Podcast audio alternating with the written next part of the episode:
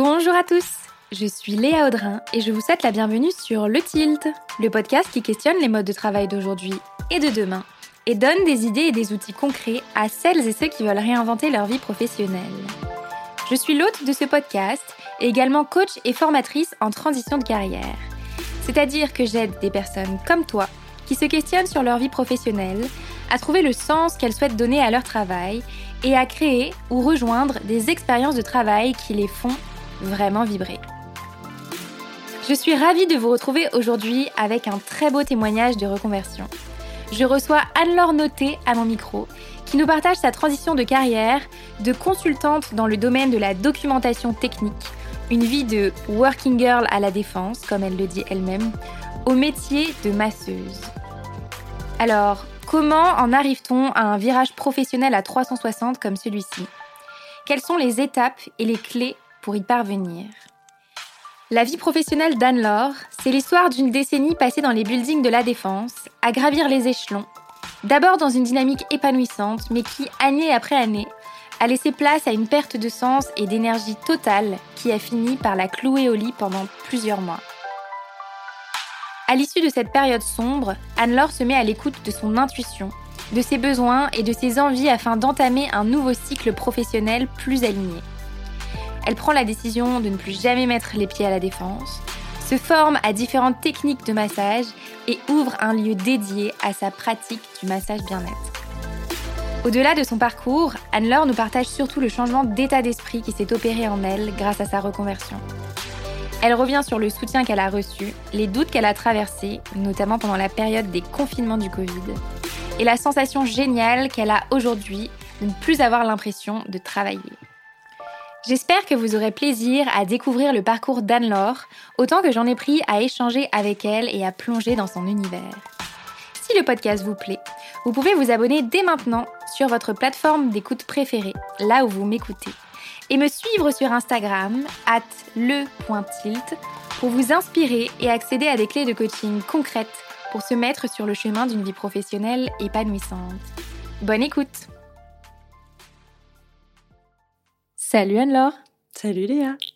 Merci d'avoir accepté mon invitation sur le tilt. Avec plaisir. Anne-Laure, on se connaît sans vraiment se connaître. C'est clair. Donc je suis vraiment très contente euh, de te recevoir pour qu'on discute de ta vie professionnelle. Euh, mais avant de rentrer dans le vif du sujet et que je te pose plein de questions sur ce que tu as fait, ce que tu fais maintenant, est-ce que tu peux me parler de toi sans parler de ton travail? Hmm, ça va être difficile, mais pourquoi pas? Te parler de moi sans parler de mon travail, ni d'aujourd'hui ni d'hier, j'imagine. Juste moi. Euh, mais moi, je suis aussi une maman, je ne suis pas qu'une travailleuse. Donc, par exemple, je peux parler de la maman. Tout à fait. Ceci dit, euh, je sors un peu de mon rôle de maman puisque j'ai deux enfants qui sont grands maintenant. Ils ont 20 ans et 18 ans. D'accord. Et c'est important pour la suite d'ailleurs, ça. 20 ans et 18 ans, donc ils se débrouillent pas mal tout seuls. Ils ont même tendance à plus avoir envie d'avoir une maman sur le dos. C'est là, joue vraiment maman, elle encombre plus qu'autre chose. Donc on S'émancipe. C'est ça. C'est bon, on n'a plus besoin. Là, euh, lâche-moi. euh, je sais que tu m'aimes, tu me le dis tout le temps, t'es chiante. Bon, d'accord.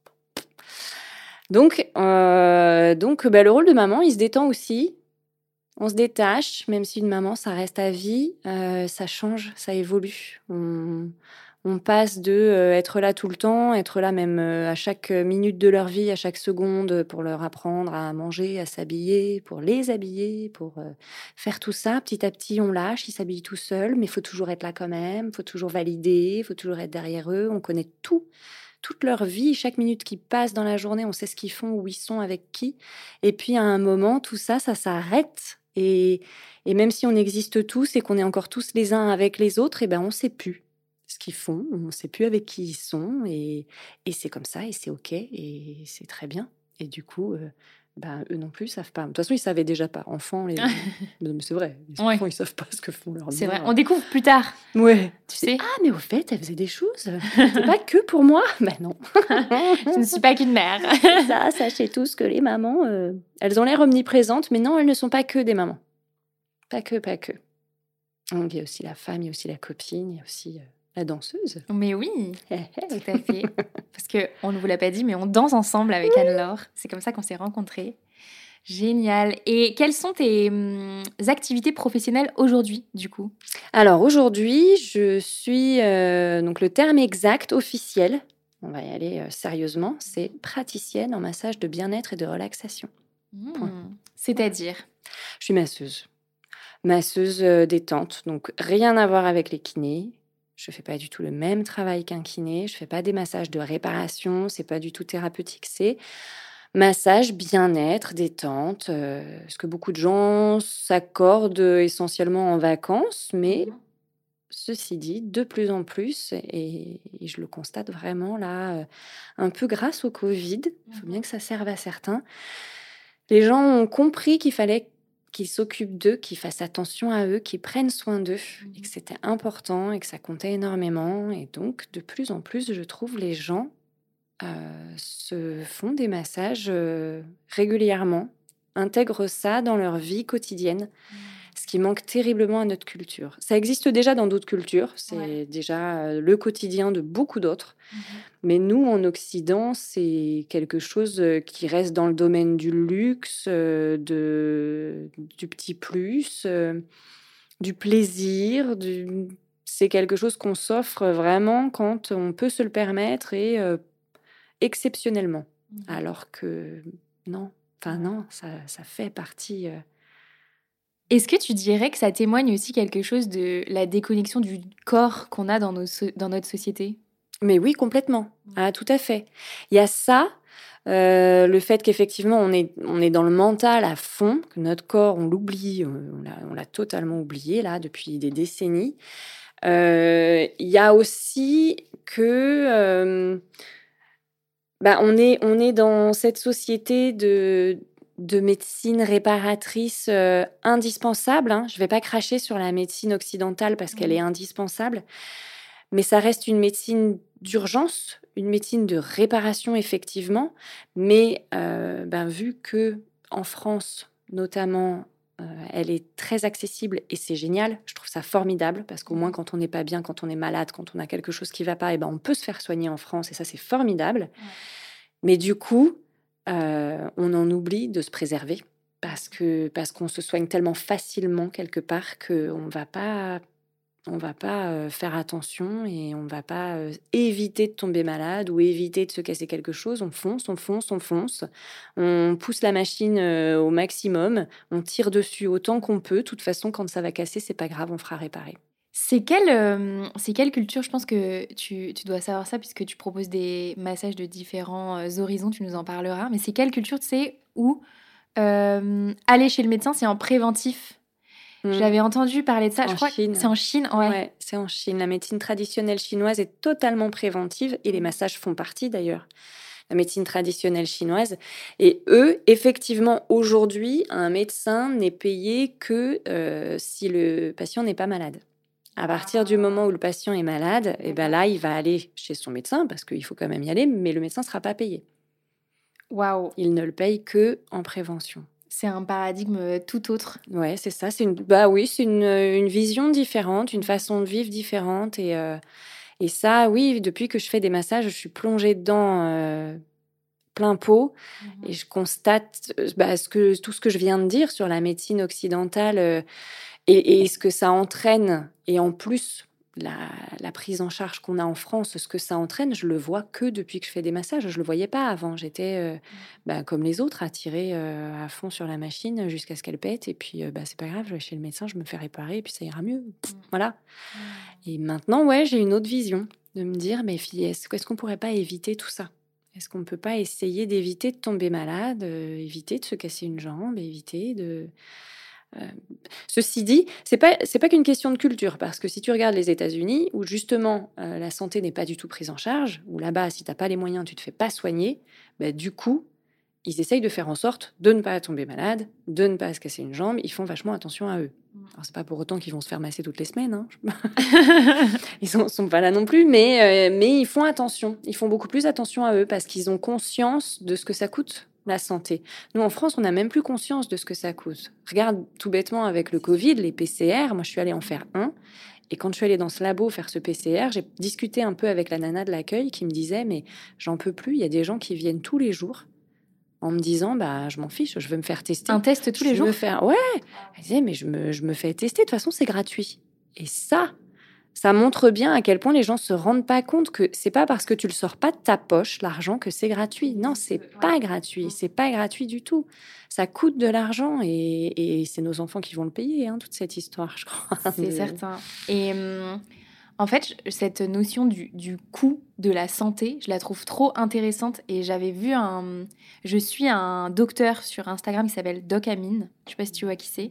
Et il avait fait toute une story sur le sujet où il disait en fait, les gens n'ont absolument pas conscience euh, quand je me déplace euh, chez eux, euh, que je leur fais un examen ou que je leur propose de se faire suivre ou d'avoir tel, tel traitement. En fait, ils n'ont pas conscience du coût que ça a. Et, et ça déconnecte complètement du, de la réalité du système, en fait. Mais c'est ça, c'est ça, on, on en est là, on en est à ça. Et moi, je pense que c'est un sujet très compliqué à aborder parce que c'est formidable de pas avoir à, oui, à c'est payer les soins et de pouvoir être pris en charge. C'est génial et j'espère que ça va durer encore longtemps. Mais ça nous a déconnectés, effectivement. On n'a absolument pas la notion du, du prix que ça coûte en vrai. Ouais. Et pourtant, bah, on le paye quand même. Il faut bien. Les gens qui viennent te voir, c'est des gens qui viennent parce qu'ils sont au bout du rouleau? Certains, ouais. Ouais, ouais, il y en a. J'ai de tout. J'ai vraiment de tout et ça, c'est génial. C'est ce que j'aime dans ce métier. Il y a vraiment tous les profils, tous les univers.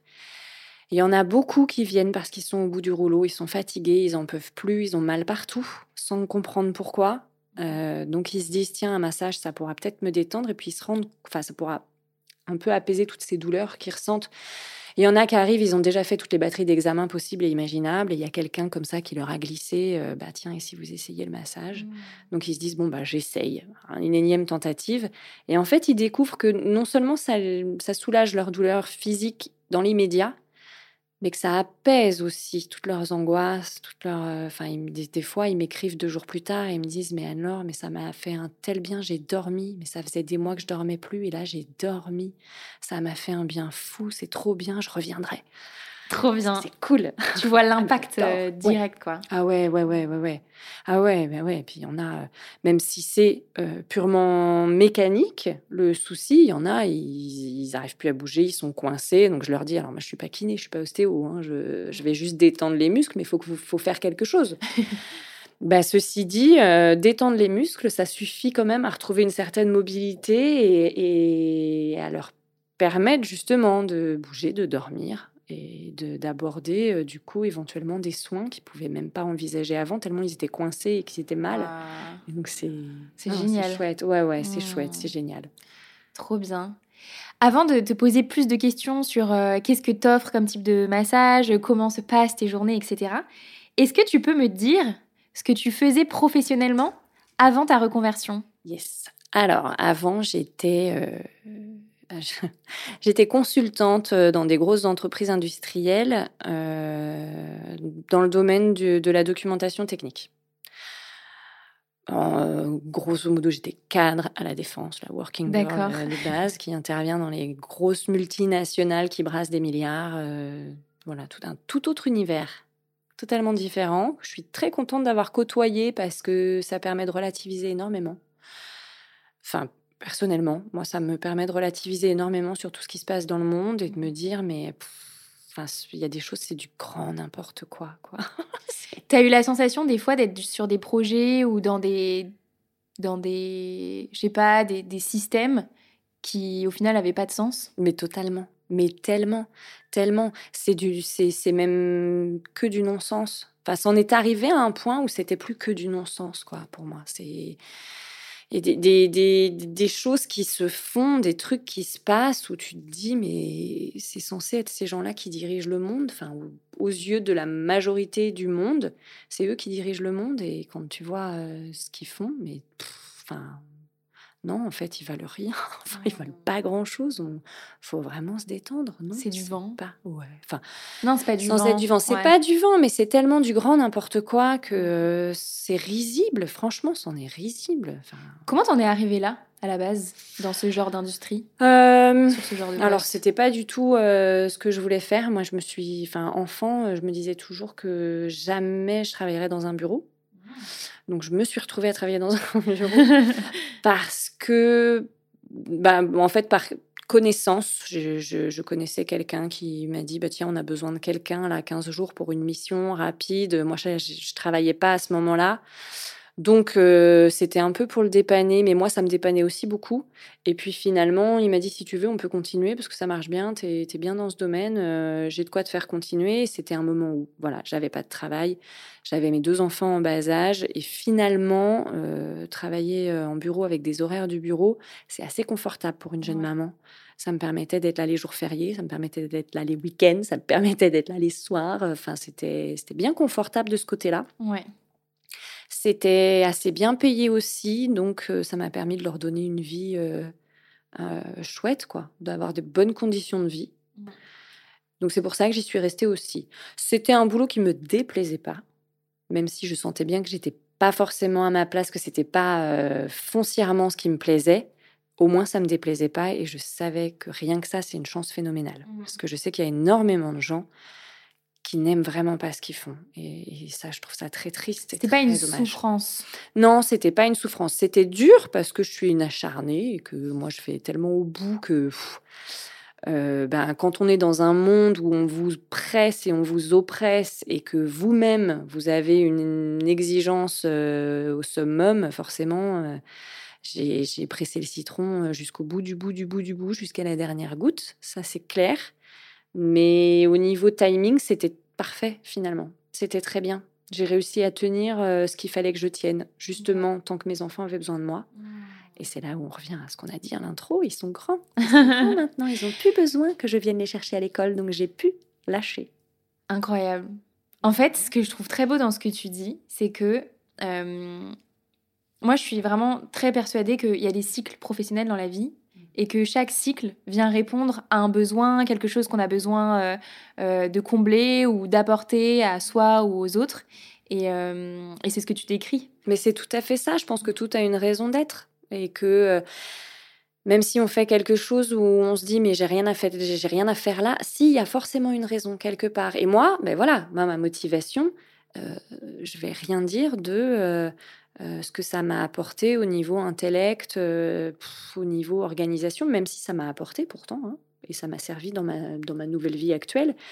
Mais ma, je pense que ma première motivation, et j'en avais pas conscience, c'était mes enfants. Mmh C'est tout, c'était ce confort que je pouvais apporter à mes enfants. Mmh. C'était parfait à ce moment-là. Mmh. Trop bien. C'est le fameux, je sais pas si tu connais ce concept, le fameux why. Mais pas du tout. Alors, euh, qu'est-ce que c'est dans le, milieu des coachs et ce, milieu du, ce milieu du développement euh, professionnel notamment, je crois que c'est Simon Sinek qui est, faudra que je vérifie, ça, se trouve je dis n'importe quoi, euh, mais qui a initié ce concept. En fait, l'idée pour s'engager dans un projet, c'est de trouver ton why. Et en fait, ton why, il n'est pas forcément directement connecté à ce que tu vas produire, mais tu vois, là, ce que tu décris, c'est euh, une force, une, euh, une, une, envie de quand même euh, t'engager dans ce projet, etc. Pas directement parce que l'industrie te passionne, mais parce que derrière, ça te permet de nourrir quelque chose qui est bien plus important pour toi. Ça m'a apporté une qualité de vie qui était celle qu'il fallait à ce moment-là. Et donc, quand tu dis que tu as pressé le citron jusqu'à la dernière goutte, ça veut dire quoi? Ça veut dire que ben, ce milieu-là,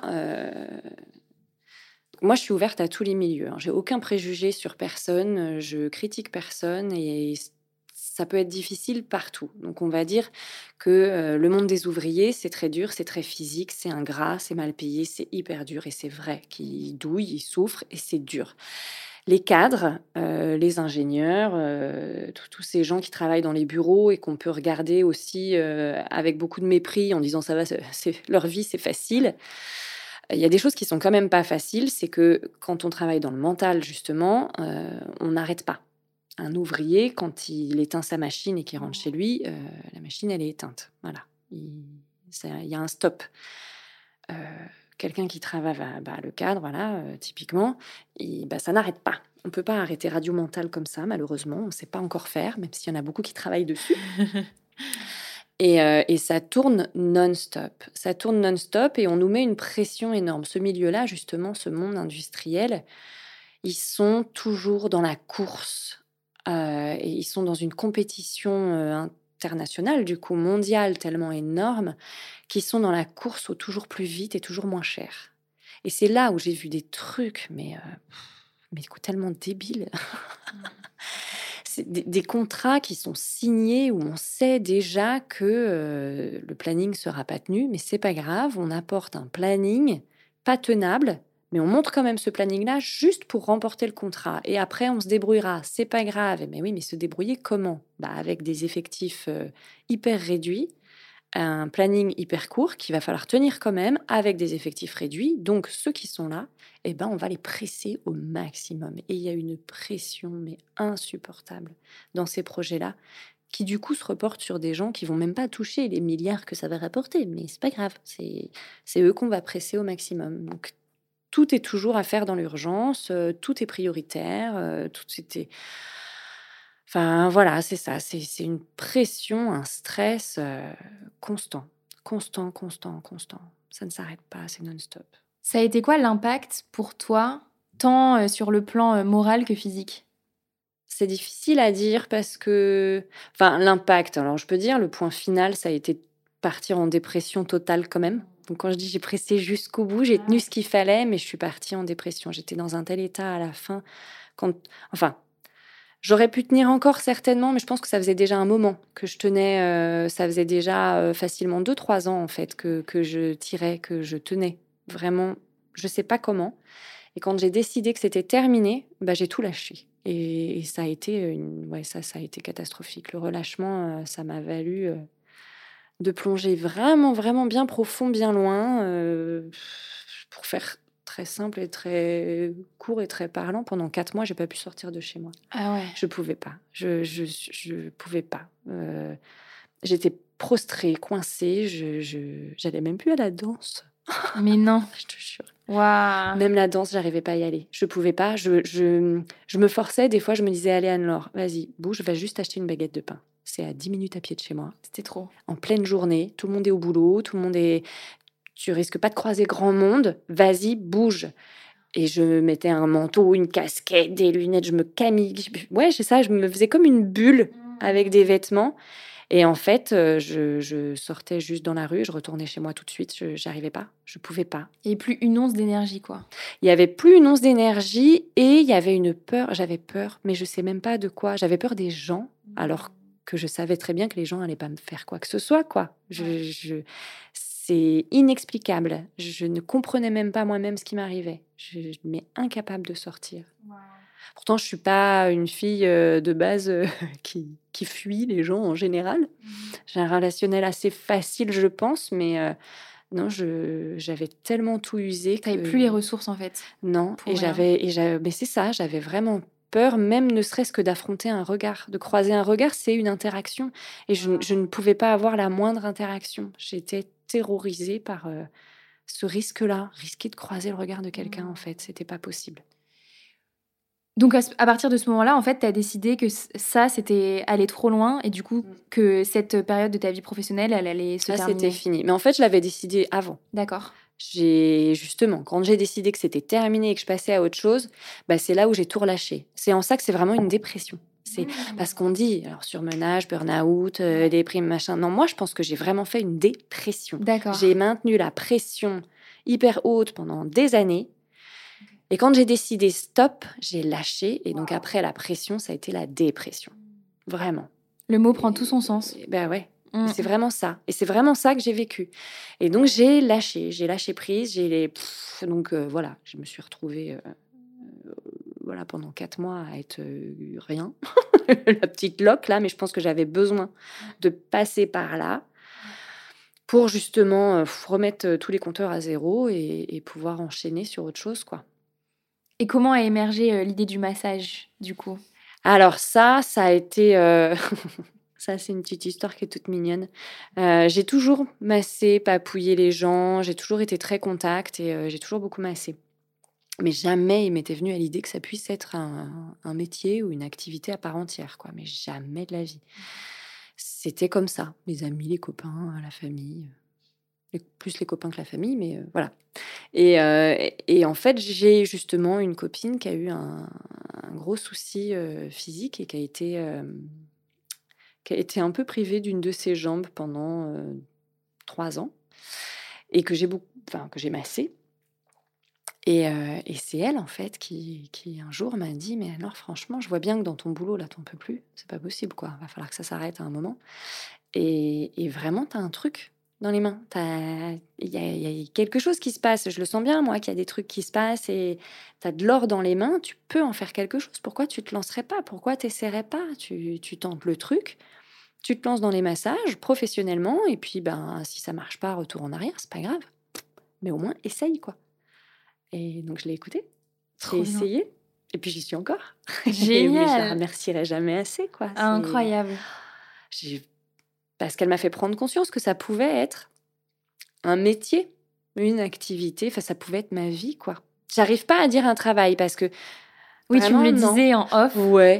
Non, je, je, je peux pas dire euh, je dis pas je vais au travail, j'arrive pas à le dire. Alors si de temps en temps je le redis quand même à la maison parce que euh, faut que je remette les choses à leur place hein. Quand il y a mon mari, il dit bah moi je travaille. Oui, bah moi aussi en fait, même si euh, j'ai tendance à dire souvent avant quand je travaillais comme si c'était fini. Je ne travaille plus, j'ai arrêté de travailler. J'ai voilà, le jour où j'ai décidé hmm. que c'était terminé, j'ai arrêté de travailler. Et maintenant, ben, je vis et et je fais quelque chose. Euh, j'ai une activité qui me plaît et qui apporte quelque chose aux autres et qui me permet de vivre bah c'est chouette, c'est génial. Et pour moi, c'est pareil. C'est comme on parlait de la médecine et de, de, son rapport aux, soins et, et, à prendre soin de soi en amont. Mmh. C'est pareil. J'ai changé ma vision aussi de la vie en fait. C'est plus euh, cette vie où ben on se lève, on va trimer, on va faire ce que notre patron nous dit de faire pour pouvoir avoir un salaire qui va nous permettre de payer notre maison, de payer à manger. De... Non, moi j'ai complètement vrillé. Moi aujourd'hui, euh, alors oui, bien sûr, je me fais payer mes massages euh, par la majorité euh, des gens qui viennent se faire masser, et c'est ce qui me permet quand même de payer ma maison, mon électricité et à manger. Mmh. Mais j'ai aussi certaines choses, et ça c'est ce que je surkiffe, c'est des échanges en fait. J'ai des personnes qui viennent se faire masser, qui ne payent pas leur massage, mais qui ont quelque chose à m'apporter en échange. Et, ben, moi, je pense qu'elle m'en voudra pas de dire ça. Aujourd'hui, je paye plus mon coiffeur parce que ben, elle, elle me coiffe et moi, je la masse. On a un échange en fait. C'est un échange de bons procédés. Mmh qu'est-ce que moi je sais faire? Je fais ça. Ok. Toi, qu'est-ce que tu as à m'apporter? Tu fais ça. Bon, bah très bien c'est un échange, c'est du troc. Exactement comme euh, au fin fond de la brousse en Afrique, euh, il y en a un matin, ils vont se lever, ils vont dire bon bah mon voisin il a le toit qui fuit, moi je sais réparer les toits, je vais lui faire ça. Puis bah lui ça tombe bien, il fait des poulets, moi j'ai faim, et bah, il va me donner un poulet en échange. Voilà. Tu sais ce que ça m'évoque tout ça? Ça m'évoque tous les sujets. Tu sais là on, est euh, rentré 2022, il y a eu énormément de brouhaha autour de la décroissance, tout ça. Mais quand tu parles d'échange de bons procédés, moi, ça me fait penser à. Tu vois, j'avais un grand-père qui était jardinier. Ouais. Et euh, il y avait toutes ces histoires de bons procédés, de je m'occupe euh, de son jardin et en échange, il me donne un poulet, tu vois. Bah, voilà, c'est ça. Et c'est un retour. Enfin, j'ai l'impression que cette, euh, cette hyper croissance, cette hyper productivité qu'on a tous on atteint le, connu, on atteint la limite là. Hein. En fait, l'humain, il peut pas aller au-delà. Donc, on revient à des trucs, en tout cas, une envie de faire plus simple Ouais, c'est ça. On mmh. revient aux bases. Mais je suis assez d'accord avec toi. Il y a une prise de conscience euh, collective de plus en plus sur euh, donner un sens à ce qu'on fait. Vous regardez le système dans lequel on a fini par arriver. C'est un système qu'on a construit nous-mêmes. Hein. Encore une fois, je ne vais pas cracher dessus. On en est arrivé là. C'est nous qui l'avons fait. On ne le doit qu'à nous-mêmes. On est peut-être allé trop loin. Et il y a besoin de changer tout ça. Et de toute façon, ça va changer. Ça, j'ai totalement confiance. Quand on écoute les jeunes, là, aujourd'hui, le discours qu'ils ont, ils, ils vont pas, euh, ils vont pas s'enquiller dans le système qui a été, euh, qui a été mis en place et, qui est encore en place parce que c'est lourd et que il faut attendre que bah, les anciennes générations euh, partent pour pouvoir avoir un renouveau. Mais c'est en train de se faire. C'est vraiment en train de se faire. Et justement, c'est aussi ce que j'ai vu quand je travaillais dans toutes ces grandes entreprises j'ai vu un peu des, jeunes arriver et leur discours était mais tellement tellement beau, tellement porteur, tellement encourageant que j'ai confiance et que je sais que tout ça, ça va changer. Ouais. Ça va changer. Ce matin, je donne un cours en école de commerce et il y a une jeune, qui prend la parole. Du coup, je leur demande et je leur posais cette question qui, de base, moi, me semble simple et sa réponse m'a vraiment euh, prise au trip. Je leur demande quel est votre projet professionnel à un an. L'idée, c'était de pouvoir travailler sur cette, cette temporalité-là. Et puis, je dis s'il y a quelqu'un qui a une difficulté, à répondre, n'hésitez pas à le dire, comme ça on peut en parler.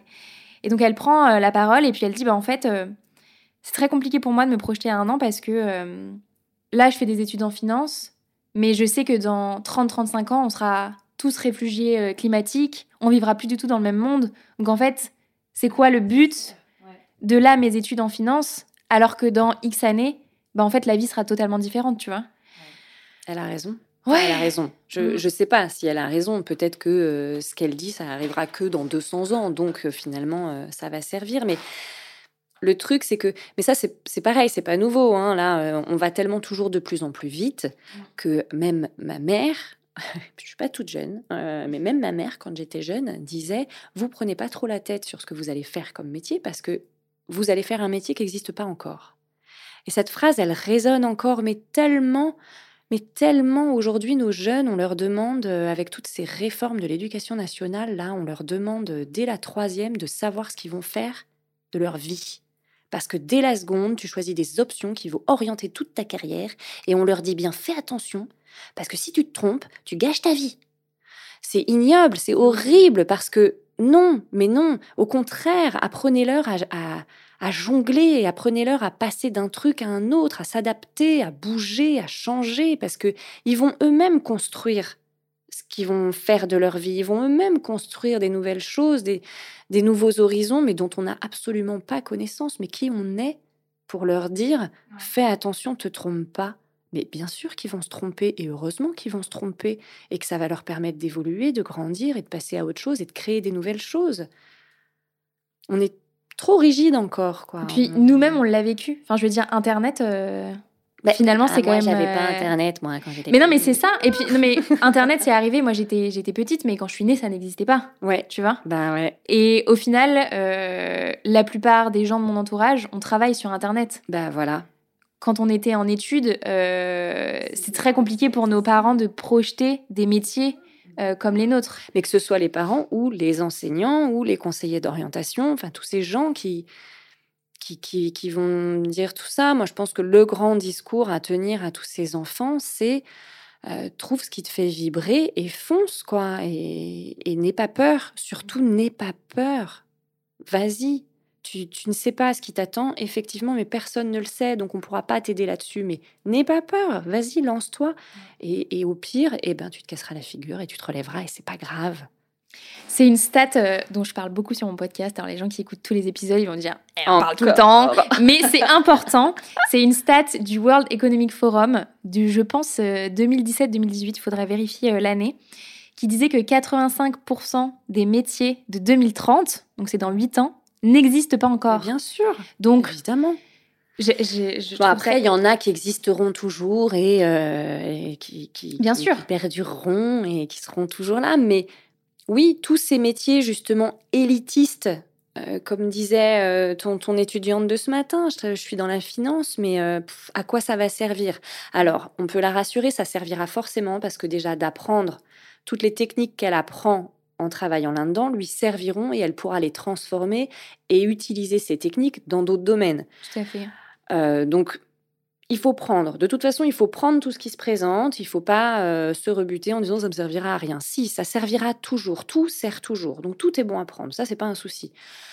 Maintenant, la finance, euh, je pense pas qu'elle va disparaître. Elle va évoluer. Elle va changer. Donc, il faudra pouvoir la suivre. Donc, il faut savoir comment elle fonctionne aujourd'hui pour pouvoir la faire évoluer. Donc, tout servira quand même de toute façon. Faut pas être désespéré.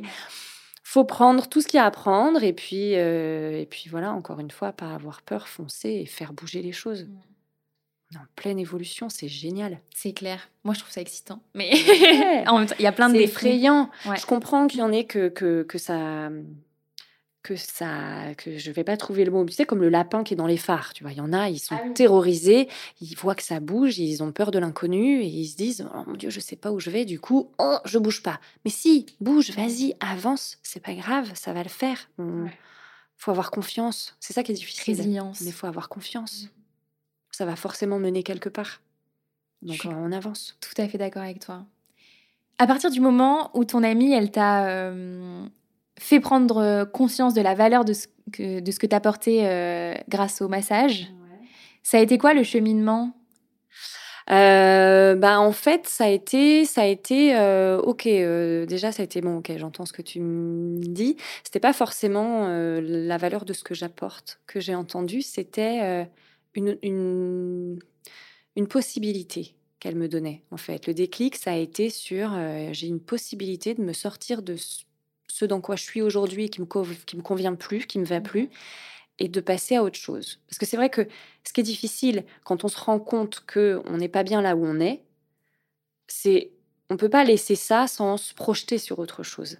On a besoin de quelque chose euh, dans quoi se projeter pour pouvoir lâcher. Ça, je pense que c'est assez universel. Et donc c'est ça qu'elle m'a apporté elle. Elle m'a apporté une, une- elle m'a ouvert une nouvelle porte en fait. Et du coup, je, bah, la démarche après, ça a été ok. euh, bah, je vais commencer par alors, pour tout vous dire, en fait, cette discussion, on l'avait eue euh, au bord de la plage. Sympa. Ah ouais, nos, nos hommes étaient en train de ronfler à côté de nous. C'était l'heure de la sieste. Nous, on n'était pas du genre à dormir, donc on papotait, comme des filles que nous sommes. et, euh, et on a eu cette conversation donc en plein été pendant les vacances. Et, euh, et du coup, je me suis dit, moi, bon, euh, elle n'a pas complètement tort. Je me vois quand même pas tout lâcher comme ça. Je vais commencer par tâtonner le terrain et par faire un... Je, je- je regardais déjà, moi, je me voyais pas me lancer dans les massages comme ça, euh, même si c'est possible. Aujourd'hui, malheureusement, en France, n'importe qui peut euh, se lancer dans les massages professionnellement euh, sans aucune formation, sans rien faire. C'est pas du tout encadré, c'est pas reconnu en fait. Donc, pff, freestyle quoi. Mhm. Tout le monde peut euh, ouvrir un cabinet de massage de main ou faire des massages à domicile ou sans aucune formation, sans rien savoir à ça. Moi, je voulais pas ça. Euh, moi, il fallait que je sache un minimum euh, ce que je faisais. Je me dis quand même, on touche au corps des gens, c'est pas anodin. Donc, je veux un minimum de formation. Donc, j'ai commencé à regarder ce qui se passait en formation. Et, euh, et euh, j'en ai trouvé une, en plus, euh, pas loin de chez moi, qui proposait de faire déjà un week-end d'initiation, enfin de, de formation de base en massage. Et j'avais vu aussi que ça faisait des formations longues, donc sur une année, euh, pour vraiment faire le tour d'un tas de choses. Donc je me suis dit, bah, je vais commencer par la formation de base sur un week-end pour déjà voir si vraiment ça pourrait me plaire. Parce que Mhm. en fait, c'est bien beau de masser comme ça les copains, les copines, mais euh, se lancer vraiment là-dedans, euh, bah, peut-être que oui, peut-être que non. Donc Mhm. il faut que je vois. Donc j'ai tout de suite programmé ce week-end de formation qui était au mois de novembre pour au moins voir où je mettais les pieds. Et en fait, derrière, c'est très bête, mais tout s'est enchaîné, mais c'est allé tellement vite. Après ce week-end de formation, où j'avais pris, euh, c'était en pleine euh, période de vacances scolaires, donc en fait j'avais pris euh, quelques jours de vacances pour pouvoir faire cette formation. Donc moi, au travail, ils ne savaient pas que je faisais ça. C'était les vacances. Je suis revenue de vacances. J'avais beaucoup aimé la formation que j'avais faite les deux, trois jours, m'avait quand même convaincue Mhm. sur le fait que ce domaine m'attirait beaucoup. Et en même temps, c'était très drôle parce que juste avant que je parte en vacances, vraiment le jour, le jour où je suis partie donc en vacances, euh, j'ai un de mes supérieurs qui m'avait proposé euh, quelque chose, euh, enfin une très belle opportunité au travail. Il m'avait proposé une embauche en fait. Moi j'étais consultante, j'avais jamais voulu me faire embaucher, mais là quand même je me disais oh, ça pourrait être pas mal. Et il m'avait dit écoute j'ai demandé à ce qu'on t'embauche, euh, sache-le, réfléchis-y, euh, et puis on en reparle quand tu reviens de vacances. Le truc mais énorme quoi. Pendant mes vacances, Parce que du coup, juste pour que je comprenne ouais, bien, pardon, en tant que consultante, du coup, tu travaillais à ton compte ou tu faisais partie d'une agence non je faisais ouais, des voilà, consultants? C'est ça, je faisais partie Hmm. d'une agence de prestataires. D'accord. J'étais placée en mission, j'ai fait plusieurs missions dans différentes boîtes. On m'avait déjà proposé des embauches, mais je voulais pas. J'étais très bien en tant que prestataire parce que justement, ça laissait cette liberté de bouger. Mais je sentais bien, comme quoi, hein, je sentais bien que j'étais à un tournant parce que là, cette fois-ci, on me proposait et je me disais, Hum, why not? Pourquoi pas? Donc oui, effectivement, je pars en vacances. Bon, je vais faire cette formation massage, mais comme ça, quoi. Euh, ceci dit, euh, pourquoi pas me faire embaucher pour vraiment, euh, allez, cette fois, on, on se pose, quoi. Et, et bon, j'ai adoré la formation que j'avais faite en massage. il y avait quand même le côté sécurité et tout ça euh, qui à un moment nous taraude et nous dit allez, il faut se poser à un moment. Et donc je m'étais dit ok, je vais accepter l'embauche. Je reviens de vacances, j'arrive au bureau, euh, donc à la défense, et, euh, et, là je croise une collègue qui avait rien à faire là parce qu'elle elle travaillait à Rueil et que je, travaillais. C'est, on avait deux pôles en fait, Rueil et la Défense. On mmh travaillait un peu sur le même genre de truc, elle et moi justement. C'était vraiment une collègue, mais elle, elle était à Rueil et moi à la Défense. Et je la vois euh, quand j'arrive, euh, je la croise dans les toilettes, c'est là où on se croise toujours. Hein. et je la vois, je dis mais qu'est-ce que tu fais là? Elle me regarde, elle devient toute rouge et elle me dit écoute euh, Anne-Laure, ça m'embête, c'est quand même pas à moi de t'annoncer ça, mais en fait je viens un entretien avec mon responsable direct qui était là. parce que, bah, en gros, ce serait pour ton poste. D'accord. à la douche froide. Alors elle, la pauvre, elle était mal à l'aise. Et je lui dis non mais t'inquiète, pas de souci, t'inquiète, vas-y, va à cet entretien. Et, et puis bah en plus, oui bah pourquoi pas? Elle m'a dit non mais moi j'en veux pas quoi. J'en veux pas. Mais elle était déjà interne en fait. Et donc mon responsable direct de là-bas a dit qu'il voulait m'embaucher. Mmh au N plus 2, qui ne pouvait pas me voir. On l'embrasse. oui, parce que grâce à lui, je suis là où je suis. Donc, en vrai, Mugur, merci. Mais ceci dit, lui, il a entendu embaucher no way, hors de question, euh, ce sera, ce sera pas possible. Euh, ils veulent L'argument pour m'embaucher, c'était euh, d'être rassurée parce qu'il disait elle est presta, elle peut partir du jour au lendemain, ça nous rassure pas. Nous, on veut à sa place quelqu'un d'interne, donc verrouiller. on et ben du coup, ce fameux N plus 2 leur a dit ben ouais, vous voulez être rassuré, ben, je vous donne quelqu'un qui est déjà en interne. En gros, c'était ça. Donc la pauvre, elle ne voulait pas de ce job. Eux, euh, bah, du coup, ils voulaient pas forcément d'elle puisqu'ils sentaient qu'elle n'était pas motivée. Enfin, mon personne n'était d'accord avec tout ça, mais c'est quand même ce qui s'est fait. Ok. pauvre.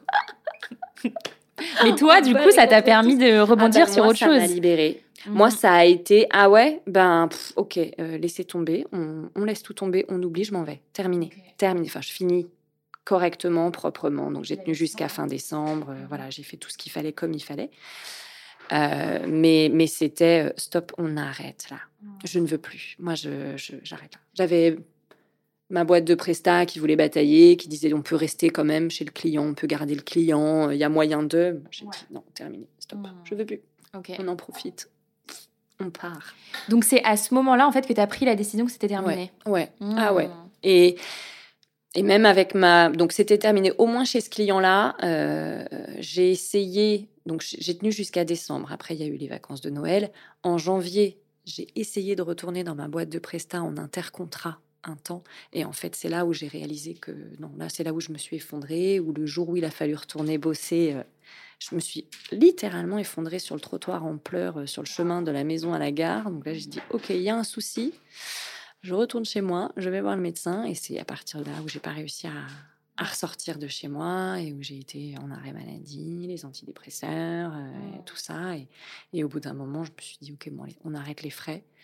J'ai vu avec ma boîte de Presta, ils ont été adorables. Ils m'ont arrangé pour que je puisse quand même toucher le chômage, même si, euh, enfin voilà, une rupture conventionnelle, ils n'en voulaient pas parce que ça leur aurait coûté trop de sous. Mais ils ont trouvé un moyen pour que, euh, pour que je puisse partir et que je puisse quand même toucher le chômage. Ils ont été adorables et voilà. Ah, eux, ils avaient rien demandé, hein, ils voulaient pas me perdre, donc euh, ils n'avaient pas à payer pour ça. Donc vraiment, ça s'est fait très très bien. Ils ont été cool. Ils ont vraiment été cool. Et du coup, j'ai enchaîné mmh. Sur le chômage, sur les formations. Du coup, je me suis, j'ai profité un peu du système. Et, et, ben, grâce, à, ben, grâce à Pôle Emploi, j'ai pu aussi me payer une formation en massage longue, vraiment complète et, et, correcte. Et en plus, avoir aussi des formations en gestion d'entreprise, création ah. d'entreprise. Enfin, j'ai bénéficié de tout ça. Et c'est génial, et c'est chouette, et ça m'a porté. J'y suis allée à fond, et voilà. Et maintenant, euh, bah maintenant, voilà, j'ai mon entreprise. Ouais. Je masse. Euh. Ça fait combien de temps que tu fais ça maintenant, du coup? Ça va faire trois ans. Ah ouais, d'accord. Ça va. Bah, j'ai démarré avec le Covid. ok, yes, super timing. Ah, grave. Moi, j'ai fait option start and stop. C'était hyper tendance chez les voitures. J'ai pris aussi mon option pour moi. J'ai ouvert en février, j'ai fermé en mars. J'ai rouvert en mai, j'ai refermé en novembre. enfin, voilà. Option start and stop. Start and stop. non, mais c'était génial parce que quelque. Enfin, c'était génial. Non, c'était très angoissant, hyper stressant en vrai. Mais en même temps, en gros, des fois, je me disais, mais c'est dingue. Alors, moi, j'ai jamais voulu avoir ma boîte. Moi, je fais pas mmh partie de ces gens-là. Moi, ça m'allait très bien d'être salarié. Je viens, je fais mon boulot et je m'occupe de rien d'autre.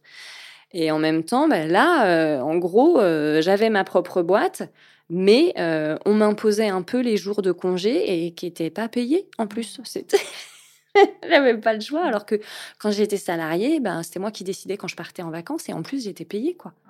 Là, je me suis dit, c'est vraiment pas intéressant d'avoir sa propre boîte. Hein. Est-ce que ça t'a fait douter, cette période? Oui, forcément.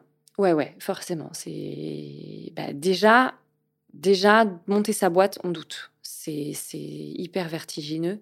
Euh, faut, faut être bien entouré. Je, ne, je, ne, je n'encouragerais personne euh, à tout lâcher et à, et à foncer euh, tête baissée. Jamais, jamais, jamais. faut bien préparer son truc.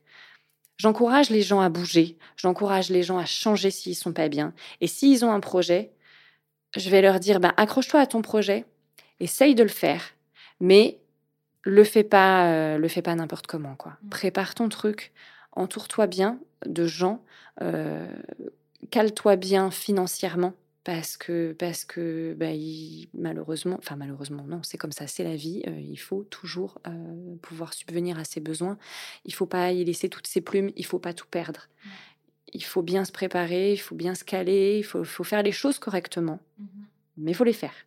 si on peut, si on peut, il faut foncer, oui, mais pas tête baissée, pas n'importe comment. C'est hyper effrayant. C'est surtout quand on a une famille, on embarque tout le monde avec nous, quoi.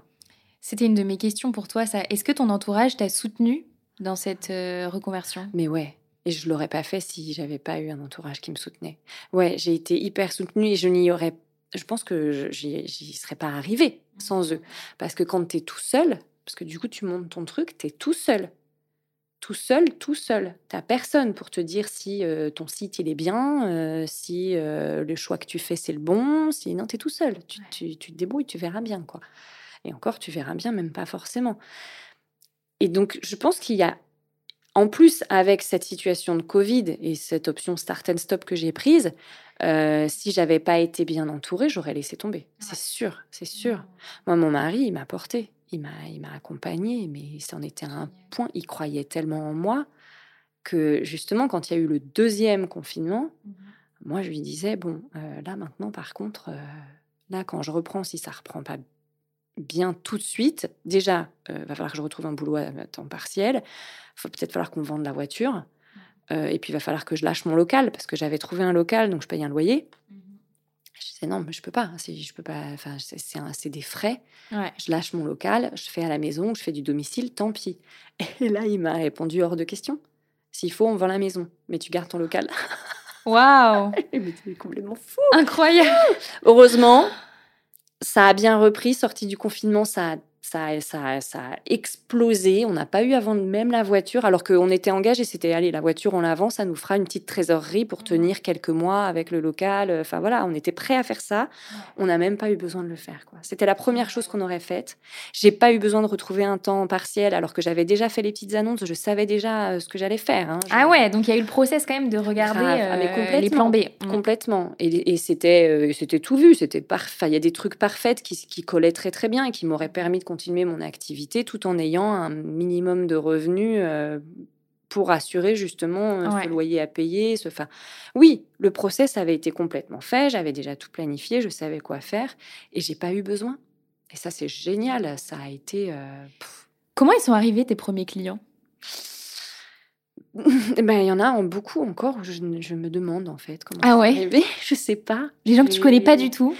C'est ça les gens que je connais pas du tout et qui viennent. Alors, si, il y a un truc où j'ai une chance phénoménale, c'est que justement le local que j'ai trouvé est super bien placé. D'accord. Et, pour deux raisons, son emplacement m'apporte du monde. Euh, ceux qui cherchent justement sur Internet, avec Google Maps, Euh, il situe tout de suite où c'est. Il voit que c'est facile d'accès, que ce soit euh, en voiture ou en transport, parce que je suis juste à côté d'une gare Ouais. RER. T'es où? Juste à côté de la gare RER de Chatou. Ouais. À côté de Paris. Château-Croissy. Ouais, juste à, à gauche de Paris. Alors, c'est 78, donc ça paraît très loin, mais c'est qu'à une station de RER du 92. ok, c'est Franchement, euh, c'est à côté. traverser, quoi. C'est juste à côté. Non, vraiment, c'est euh, ben, Paris. Je suis, en 10 minutes, je suis à 10 minutes de la Défense, en fait, en RER. Mais bon, peu importe. euh, je- voilà, c'est hyper accessible en transport, en voiture, parce qu'en plus, il y a un grand parking juste à côté, donc on peut se garer facilement. Et pour ceux qui sont en, en local vraiment proche, euh, je suis sur une, rue très passante qui amène justement à la place du marché, à la gare Ah oui, et aux écoles. Il y a euh, une école primaire, deux collèges, un lycée dans le coin et les gens passent devant ma plaque, parce que du coup j'ai mis une plaque. Et donc ils passent devant ma plaque très régulièrement et, et ils voient justement aussi massage. Ah, trop bien, on vient de déposer les enfants, j'en peux plus, je suis au bout de ma vie, je travail, massage. Oh ouais, ça donne trop envie, j'appelle. Nickel. Trop bien. Donc ça, ça m'a amené du monde. J'en suis convaincue parce qu'alors je suis une bille, une vraie tanche en communication, il faut le dire. J'ai essayé, hein, c'est pour vous dire, j'ai créé, je, je me suis fait un compte Facebook le jour où j'ai créé mon entreprise. Je n'en avais pas. Moi, je suis pas du tout réseaux sociaux, je suis pas tout ça. Je ne suis pas du tout, du tout, du tout connectée. J'ai quand même fait un compte Facebook, du coup, il y a trois ans, que j'ai fermé il y a quelques mois parce que de toute façon, ça faisait un an que j'y étais pas allée. Ouais. Ça t'a amené personne. Bah, Si, je pense que ça m'a, si, ça m'a quand même amené des gens, mais ça m'a aussi amené beaucoup de tordus. Donc finalement, Ah ouais. je regrette absolument rien d'avoir fermé ce Facebook. Ça m'a aussi euh, montré ce que c'est les réseaux sociaux, parce que je connaissais pas du tout et c'est pas pour moi. J'aime pas. Je, je- c'est, c'est trop, oh, trop, trop, trop, trop, trop de gens, trop de commentaires, trop de trucs, trop de critiques, trop de haine, trop de violence, trop de, de facilité à critiquer, trop de, j'aime pas. C'est pas mon truc. Donc euh, voilà, j'ai arrêté. J'ai arrêté Facebook. Il y avait des trucs sympas, hein, pourtant. euh, des, des- des choses sympas à partager avec des gens extra. Mais euh, non, dans la balance, finalement, euh, Ouais, c'est pas ce qui te convient à toi. ça quoi. me convient pas du tout. Mm. Donc j'ai arrêté. Mais du coup, euh, enfin moi j'ai des, des copines que j'ai connues en massage qui fonctionnent à fond avec ça, Mhm. qui font toute leur clientèle par ça. Bah pas moi. Ouais. J'avoue que on va dire non, c'est vraiment pas ça qui m'aura amené du monde et qui m'aura apporté ma Ah, clientèle. c'est intéressant. C'est intéressant de se dire aussi que De tu vois le, local marche très bien Ouais. aussi. Ah mais oui, c'est primordial. Trouver le bon emplacement, c'est c'est super important. C'est très très important. Comment t'appelles ça ton cabinet? Mon salon, Ton salon Ouais. cabinet, je trouve que ça fait cabinet de toilette. Ouais, c'est vrai que c'est pas terrible vu comme Bon. ça. je vais au cabinet. Ouais, ben, Super. ok, j'ai pas envie de savoir. Ferme bien la porte. Non, non, et puis ça fait aussi euh, cabinet médical. Ah oui, et, je suis d'accord. Ouais. Et Mm. je me préserve de tout ça. Je suis absolument pas thérapeute. Et, et de toute façon, on n'a aucun droit euh, là-dessus. Ouais, ouais. C'est bien signalé, même sur le site, c'est bien signalé que je ne, je ne fais rien de thérapeutique. Euh, J'en ai aucune légitimité, donc euh, non. Et du coup, oui, cabinet, je trouve que ça fait un peu trop médical aussi. Ouais. Ça, ça résonne un peu euh, C'est vrai. trop thérapeutique. Moi, je suis. je- non, je ne prétends pas du tout thérapeute. À quoi ressemble une journée type de Anne-Laure aujourd'hui? Et je peux pas le dire parce que parce qu'il n'y a pas de journée type. Il n'y a pas de journée type. euh, c'est différent tous les jours. Euh, bon, maintenant, de plus en plus, il y a des journées qui se ressemblent quand même puisque ça marche de mieux en mieux. Donc, de plus en plus, je, je, je vais au salon justement et je masse euh, différentes personnes et je rentre épuisée. On va en reparler. Mais par, par exemple, aujourd'hui, euh, voilà, j'ai démarré qu'à 11h. Donc, ça m'a permis de faire des choses euh, ce matin à la maison, de promener mon chien euh, en prenant tout mon temps, de m'occuper de mon linge, de faire un peu de ménage, voilà, toutes ces choses qu'on aime tous faire. D'arriver assez tard euh, à mon salon, de préparer ma pièce, de recevoir du monde, de faire mes massages. Après ça, euh, il a fallu que je dise à mon dernier client, bon, bah, je vous laisse parce que je suis attendue. Et, euh, et, et je viens voir Léa et j'enregistre un podcast et c'est génial. Enfin, ça, j'aurais pas pu me le permettre avant. Quand je travaillais, j'avais des horaires qui me permettaient pas de faire ça. Là, je, suis libre de faire un enfin, d'organiser mon truc un peu comme je veux. Alors attention avec ça. Je dis ça, je suis libre, oui et non. Il faut quand même se, se tenir à la disposition des gens. C'est un métier de service, donc dans tous les cas, euh, il, faut être dispo. C'est ça. Je Je mm. peux pas me permettre de dire euh, je vais pas travailler les samedis et puis à 17h j'ai fini. Non, euh, non, bah non, parce que les gens c'est à partir de 18h qu'ils sont dispo à venir se faire masser et beaucoup le samedi aussi. Donc non, ma liberté elle s'arrête un peu là aussi. Bien sûr que je suis libre de dire je m'arrête à 17h tous les jours et je travaille pas les samedis. Maintenant j'aurai peut-être moins de monde. Il faut juste se dire ça, il faut, faut savoir ce qu'on veut. Euh. Ouais. Et hum, tu parlais euh, tout à l'heure du, du, fait que tu massais et puis qu'après tu étais fatiguée. Tu vois, cette question de, de l'énergie dans les métiers qui demandent de s'impliquer euh, physiquement. Donc, toi en l'occurrence, tu es masseuse, donc j'imagine que ça te demande beaucoup d'énergie et beaucoup de mm. force. Mm. moi, c'est un sujet qui revient pas mal avec les gens que j'accompagne. Il y a beaucoup cette question de la sédentarité, des gens qui ne peuvent plus être derrière leur bureau parce qu'ils ont eu leur dose mm. et qu'ils ont besoin de faire autre chose. Comment est-ce que toi, tu appréhendé ce sujet de l'énergie, de passer d'un métier de bureau à un métier euh, où tu, utilises ta force et ton corps euh, au quotidien, quoi? Bah, Franchement, je me suis même pas posé la question. Parce que déjà, je suis une fille assez active, donc de toute mmh. façon, euh, même au bureau, en fait, je bougeais tout le temps. en plus, au bureau, c'est vrai que le travail que j'avais, moi, je, mettais en place des services et j'étais manager, j'avais des équipes qui étaient, qui étaient un peu partout dans le bâtiment. Et même là, quand je disais, on était, je parlais de ma fameuse collègue, là, on avait un pôle à Rueil, un pôle à la Défense, je bougeais entre la Défense et mmh. Rueil. Et même quand j'étais toute la journée au même, euh, dans le même bâtiment, en fait, je bougeais dans le bâtiment. Moi, je faisais, euh, je, montais les escaliers. En plus, j'évitais l'ascenseur. Euh, quand j'avais un truc à dire à quelqu'un, je me déplaçais. En fait, je prenais pas le téléphone. Donc, tu avais déjà ce réflexe. Ah ouais, moi, je mhm. bougeais déjà beaucoup. et, et, en dehors de ça, bah voilà, je, je fais de la danse. J'ai toujours beaucoup marché. Je bricole énormément. Donc, mhm j'étais pas totalement sédentaire et je me suis même pas posé la question. Ça a peut-être été une erreur justement de pas me poser la question parce que du coup je me suis pas bien préparée.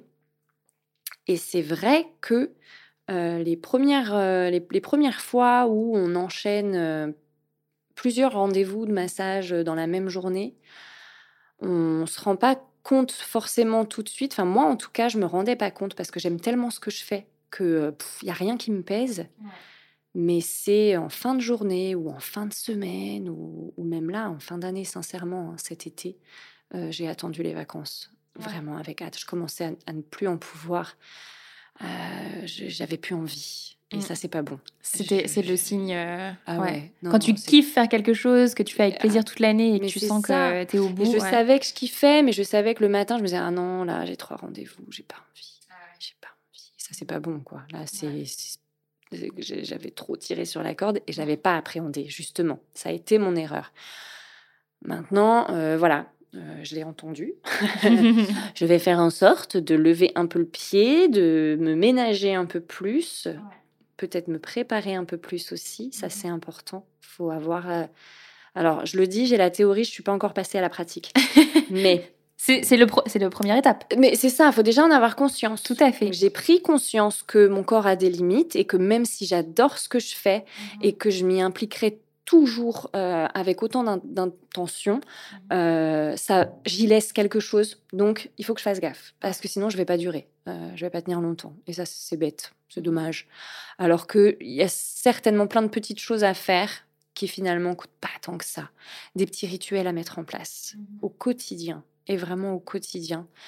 Même si c'est pas tous les jours la même chose, je pense qu'il faut faire quelque chose tous les jours.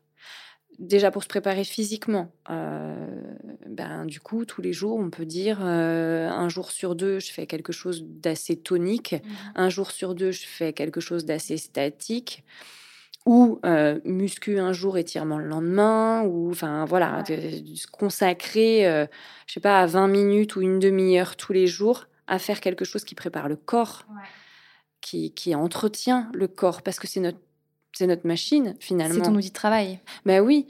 je veux dire, euh, un, ouvrier, il entretient sa machine. Euh, le, routier, il entretient son camion. Euh, bah, le cadre, il va, il va entretenir son ordi. Même si c'est pas lui qui le fait, il le fait faire. Enfin voilà, il faut, il faut entretenir sa machine. Donc quand, on travaille avec son corps, bah faut entretenir son corps.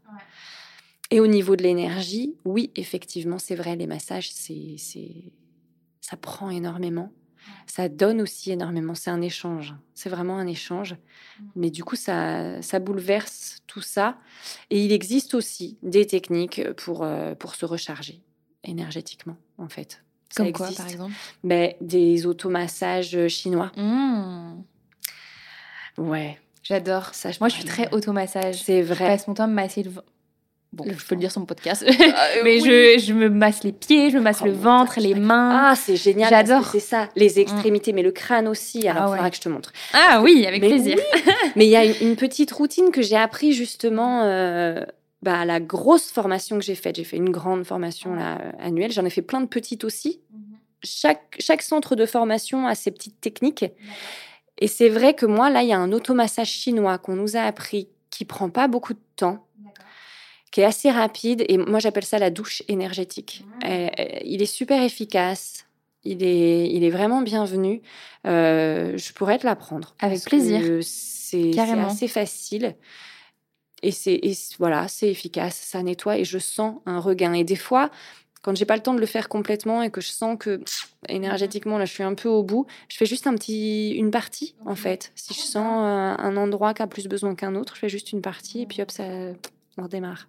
Tu disais que tu avais fait différentes formations. Tu proposes quoi comme type de massage? Un peu tout. Enfin, un peu tout, ouais. Euh, je propose, euh, en gros, je propose des massages du monde parce que j'ai appris des techniques euh, qui viennent des traditions d'un peu tout. Donc, il y a le massage californien, suédois, la classique occidental, qui est vraiment typiquement le massage auquel on pense basiquement mmh chez nous. Mais, euh, mais euh, j'ai appris des techniques, euh, j'ai appris des techniques hawaïennes, balinaises, chinoises, coréennes. Ça c'est pas connu, mais c'est génial. Je connais pas, j'en ai jamais entendu parler. Non, c'est vrai, on connaît pas du tout. Hein. Ouais. Et c'est très particulier, mmh mais c'est très chouette. On va parler plus tard. Avec j'ai appris des massages en pierre chaude, j'ai ah appris un peu d'ayurvédique, les pochons d'herbes médicinales. Euh, j'ai appris le massage assis, ça c'est génial en entreprise, ça c'est tip top. Euh, enfin voilà, j'ai appris plein de choses. Donc je propose ces choses que j'ai apprises, mais en vrai, au final, euh, en général, je pars en, freestyle. Donc ce que je propose aussi, c'est ce que j'ai appelé l'intuitif, c'est un massage sur mesure où en fait, en, en, gros, tu me donnes la durée du massage que tu veux faire on parle. De toute façon, je discute toujours avant, avec les gens avant de, mmh faire le massage. Comme ça, moi, je peux, ça me permet de ressentir un peu euh, le vrai besoin. Parce que souvent, les gens, ils, pensent avoir un besoin. C'est pas vraiment celui-là dont ils ont besoin. Ils, ils savent pas. Après, ils ont aussi des envies. Donc, ils me font part de leurs envies. J'entends les besoins. Et, et, ensuite, en gros, moi, toutes ces techniques que j'ai apprises, pour moi, c'est, j'ai une énorme caisse à outils. Et une fois que je passe euh, au massage, la personne est sur la table, je ressens les besoins et je vais chercher dans ma caisse à outils la technique euh, qui est adéquate euh, sur l'instant, sur le moment. Je m'adapte, mais complètement. Et ça, c'est ce que j'ai appelé l'intuitif, en fait. Mmh. Mon massage intuitif, voilà, c'est à la carte. Si quelqu'un veut 20 minutes sur les pieds, on fera 20 minutes sur les pieds. Bah, voilà, ça, c'est les envies il y a les besoins, il y a ce que je ressens sous mes doigts, et ben voilà, j'adapte complètement. Donc souvent, je fais le tour du monde en fait. Sur Trop bien, j'adore le massage tour du monde. Mais c'est ça, vraiment. Hein. Trop bien. J'utilise un peu de tout. De plus en plus, j'utilise un hmm. peu de tout. Ok, super. Anne-Laure, j'ai deux dernières euh, questions pour toi. La première, c'est si quelqu'un nous écoute là et se pose la question d'une potentielle reconversion vers le métier euh, de masseur ou de masseuse, ce serait quoi ton ultime conseil à cette personne Déjà, tu as vu les étincelles dans les yeux, rien que quand tu dis ça, j'ai eu les grammes, mais c'est génial. allez-y, allez-y, c'est génial à faire. Euh, je lui conseille quoi? Bah, De se former. Parce que vraiment, vraiment, euh, déjà, ça nous apporte plein de techniques, justement. C'est ce que je disais tout à l'heure. Il y a plein de mouvements euh, que j'ai appris dans les formations. Mmh. Et même si après, avec, avec l'expérience, en fait, quand on masse, on crée nous-mêmes aussi nos propres mouvements, d'en avoir déjà pas mal euh, qu'on a appris, c'est génial. Ça, c'est super. On apprend plein de techniques. On apprend à se positionner. Ça, c'est super important pour justement se préserver. On apprend aussi toutes les contre-indications parce qu'un massage, C'est pas anodin. C'est vraiment pas anodin. Ça entraîne plein de choses et il y a des contre-indications au massage. Il faut le savoir. Mhm. Tout le monde ne peut pas se faire masser, malheureusement. Euh, il y a certaines, certains cas qui font que on va dire non, désolé, je vais pas pouvoir vous masser. C'est comme ça. Euh, donc voilà, formation, formation la plus complète possible, parce que juste trois jours, ça suffit pas à, à vraiment appréhender tout. Euh, et puis, et puis derrière, je conseillerais surtout. Alors, je sais que c'est pas forcément évident, mais euh, justement d'essayer de trouver un endroit où masser, parce que masser chez soi, recevoir les gens chez soi, c'est c'est beaucoup de contraintes. Et pour soi, et pour sa famille quand on a une famille, et euh, pour les gens, alors c'est pas c'est pas tant une contrainte pour les gens, mais en fait, ce qu'il faut savoir, c'est que du coup, quand on reçoit chez soi, on, on reçoit les gens avec aussi toutes les énergies qui sont celles de la maison et, et du lieu de vie, et, et donc c'est un peu pollué par toutes ces toutes ces énergies là. Et puis les gens amènent leurs énergies chez toi. Et les gens amènent leurs Dans énergies l'autre sens chez nous aussi. Aussi, tout Mm, à mm. fait. Ah, mais ça, c'est vrai. Hein. Oui, oui. Euh, c'est vrai qu'au moins, quand c'est dans un endroit dédié, ben, euh, ça, ça fait sens. Enfin, c'est normal que les gens amènent leurs énergies et c'est OK. Et au moins, quand on repart chez nous, on peut repartir sans ces énergies-là. Et puis, et puis on n'embête pas les, les gens qui vivent avec nous en leur disant Je ne peux pas faire de bruit parce que j'ai quelqu'un.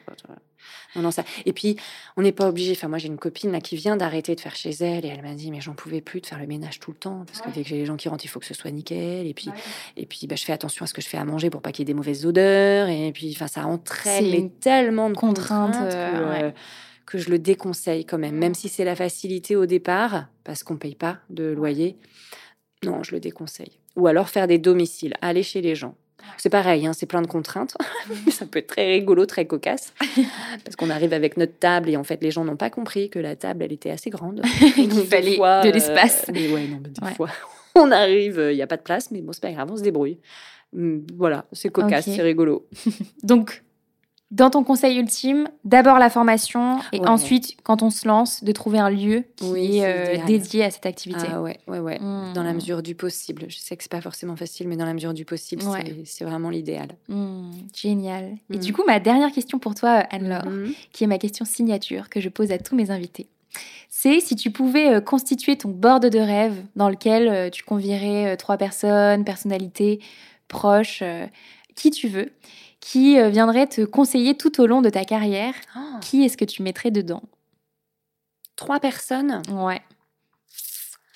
Trois personnes pour, pour, pour m'épauler, me soutenir, m'encadrer, me rassurer. Ah. Bah, du coup, je garde mon mari déjà. Ouais. Hein? Un petit peu quand même. il l'a déjà tellement bien fait jusque-là. Faudrait que je lui dise d'ailleurs, le pauvre, je suis sûre qu'il n'en a pas conscience. Oh. aujourd'hui. Non, je râle tout le temps. Je, enfin, je suis une vraie bonne femme, quoi.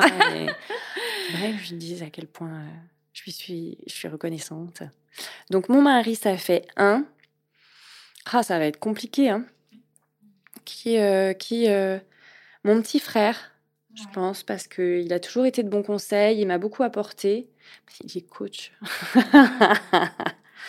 Donc, euh, ouais, il m'a, il a plein de, plein de connaît, plein de, il connaît plein de choses, plein de techniques qui, qui m'ont aidé Trop bien. beaucoup.